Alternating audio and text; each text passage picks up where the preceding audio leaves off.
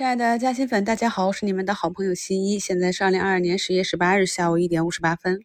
走进这个市场的节点，相信很多朋友心中都是比较忐忑啊，看不到接下来几个交易日的方向。毕竟呢，按照惯例啊，市场是要休息一下的，很少有整月都上涨的。但是呢，我们的市场的板块呢，又有自己的节奏啊。前两天也跟大家讲过。医美板块呢，虽然说最近跌的比较惨，但是在估值上、在空间、在位置上也是到位了。那么今天下午呢，就可以看到啊，医美这几个大家伙动了啊，爱美克上涨百分之五，浩海生科、贝泰尼、华西生物都是翻红。发现了这个现象呢，第一时间就在五评的置顶评论中给大家贴图了。那么大家看一下本节目中的图一、图二，就是医美里面的小贝啊。那么它的股性呢是如此的啊，经常是大涨大跌。在上一个大阴线出来之后呢，市场上并没有找到什么确实的利空。对于我们长期跟踪的板块和个股，如果短期忽然间出现了大幅的下跌，那我一般会有两种方法去对待：一种是观察，去找一下是否有切实的利空，有没有迹象。这个迹象呢，更多的是以图像分时成交。因为呢，如果真的有利空的话，分时盘口会能体现出来。另一种呢，就是尝试着去做一下超跌反抽。毕竟呢，刚刚打了一个九折啊，在过去的这几个交易日里啊，通过跟朋友们互动沟通啊，我看到了中小投资者啊、散户的这种心理预期呢，是马上就要反包回去，但是没有，而且呢，天天还创了新低。其实呢，在这种位置啊，这种跌幅相对来讲，短期的风险是比较小了，已经释放的差不多了啊。那么剩下的就是等待股价企稳，因为呢，即便真的有利空啊。这里面也有很多大资金啊，大资金会去自救，所以呢，通常来讲都会有机会去看到股价做一个反抽的。什么样是真正的跑路啊？就是戈尔出现这种利空之后，两个一字板砸下来，这是坚决的跑路。所以大家看一下本节目的图一，是小贝的超级盘口，可以看到在下午时分呢就有大单啊进去抄底，这种呢就是我平常在节目中讲的对大资金的追寻。朋友们，如果想去在我过去上千期节目中找到重点的话呢，可以对我的节目标题进行关键字搜索。对大资金的追损，我们也讲过很多期了啊。新加入新米团的朋友呢，可以在新米团内啊，按照价格排序呢。去学习团内的内容，或者也用搜索的方式找到相关的内容。那么图二呢，就是我自己的实盘操作，可以看到执行和一样。为什么我可以买到这么精准，卖到这么精准？就是因为我有丰富的交易经验。其一呢，在过去的节目中，我们的视频课程中，把这些经验、观察的方法都教给大家了啊，还是需要朋友们自己多多的体会。那目前呢，它的股价也从最低一百三十一，已经达到一百三十七啊，有六块钱的涨幅。也适合朋友们做一下差价啊。那么图三呢是五平贴图啊，给大家贴的血液制品啊，也是呢挖掘的底部医药。我们挖掘到了有逻辑、有概念的个股啊，而且呢它所在的题材板块还是当下的热点板块。那么当它的图形出现了资金介入啊，重心慢慢抬高的。这样的迹象呢，我们可以去观察啊。那么可以看到，今天五平给大家发的比较早，十点五十一就发出来了。那么十点五十一的时候，它是像图四这个啊，拉起一个脉冲之后呢，在横盘整理啊。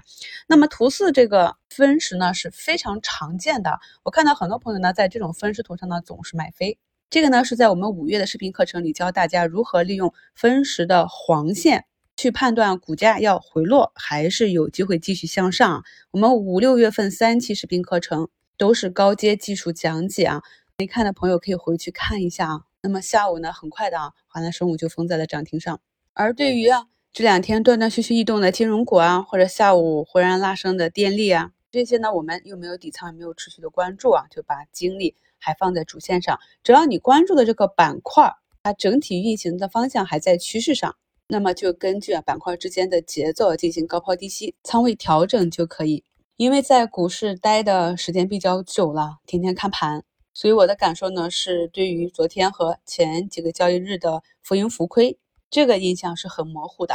特别是我们做中长线的时候，一定要学会模糊这种日内的波动，这样才能帮助我们更好的持股。因为呢，我们的卖出点是那个远期目标。我们只要在每天看盘和复盘的时候去确认这个逻辑，如果呢个股成长的逻辑还在，我们就在合理估值的时候把它卖出。需要等待的呢就是市场的一个估值修复啊。我每天在节目中给大家贴了很多图啊。那么通常来讲，你能够有精力去跟踪两到三只，专心的用一个一比一或者二比一的仓位去滚动，做出的差价呢，就比你花精力去追别的你不确定的那些个股收益可能还要好。因为呢，你看好的这个标的，哪怕短期没做好。短期追高了，那么等一等，等到下一波浪起来，还是有机会让你高抛出去的。由于我平时跟踪的这些个股呢，都是已经持续跟踪很多年的，所以对我来说呢，啊，这些高抛低吸呀、隔日差价呀，只是每天的已经融入骨血的一种自然的机械的操作，还有对市场强弱的感应啊，去弱留强，卖出风险，买入机会。我们需要做的呢，就是根据节奏和市场的热度去控制一下总仓位。比如呢，我们关注的这个新冠药这个板块，我们最早去跟踪的也是叠加了中药的概念，我们非常熟悉的标的以岭啊。那么当他们在上周五出现一个大的分歧的时候呢，一方面是要压缩已经短期涨幅过大的板块的仓位，另外一方面呢是把这个仓位向底部的补涨的去切换。只有这样呢，才能保证我们在踏对的节奏，在一波行情里面吃到了利润之后，在行情结束的时候呢，能够尽量的减少回撤，保存我们的战果。下午呢，教育、流感、中药、新冠药、医美啊，还是走的比较强。新创这里呢，中国长城在昨天涨停之后呢，目前是维持了一个高位震荡。中国软件呢，目前是下跌百分之六啊，达到了昨天的低点附近。这个板块呢，暂时的也是资金抽血。我在五评里讲过啊，我们在去做短线买入的时候呢，首先要考虑的是次日有没有一个高抛的机会。这里就要求两点：第一，你当天买入的这个位置要足够的低；第二呢，一定要有一个次日出局的计划。除非是呢次日的走势强于预期，才可以继续的持股。为什么让大家关注几个？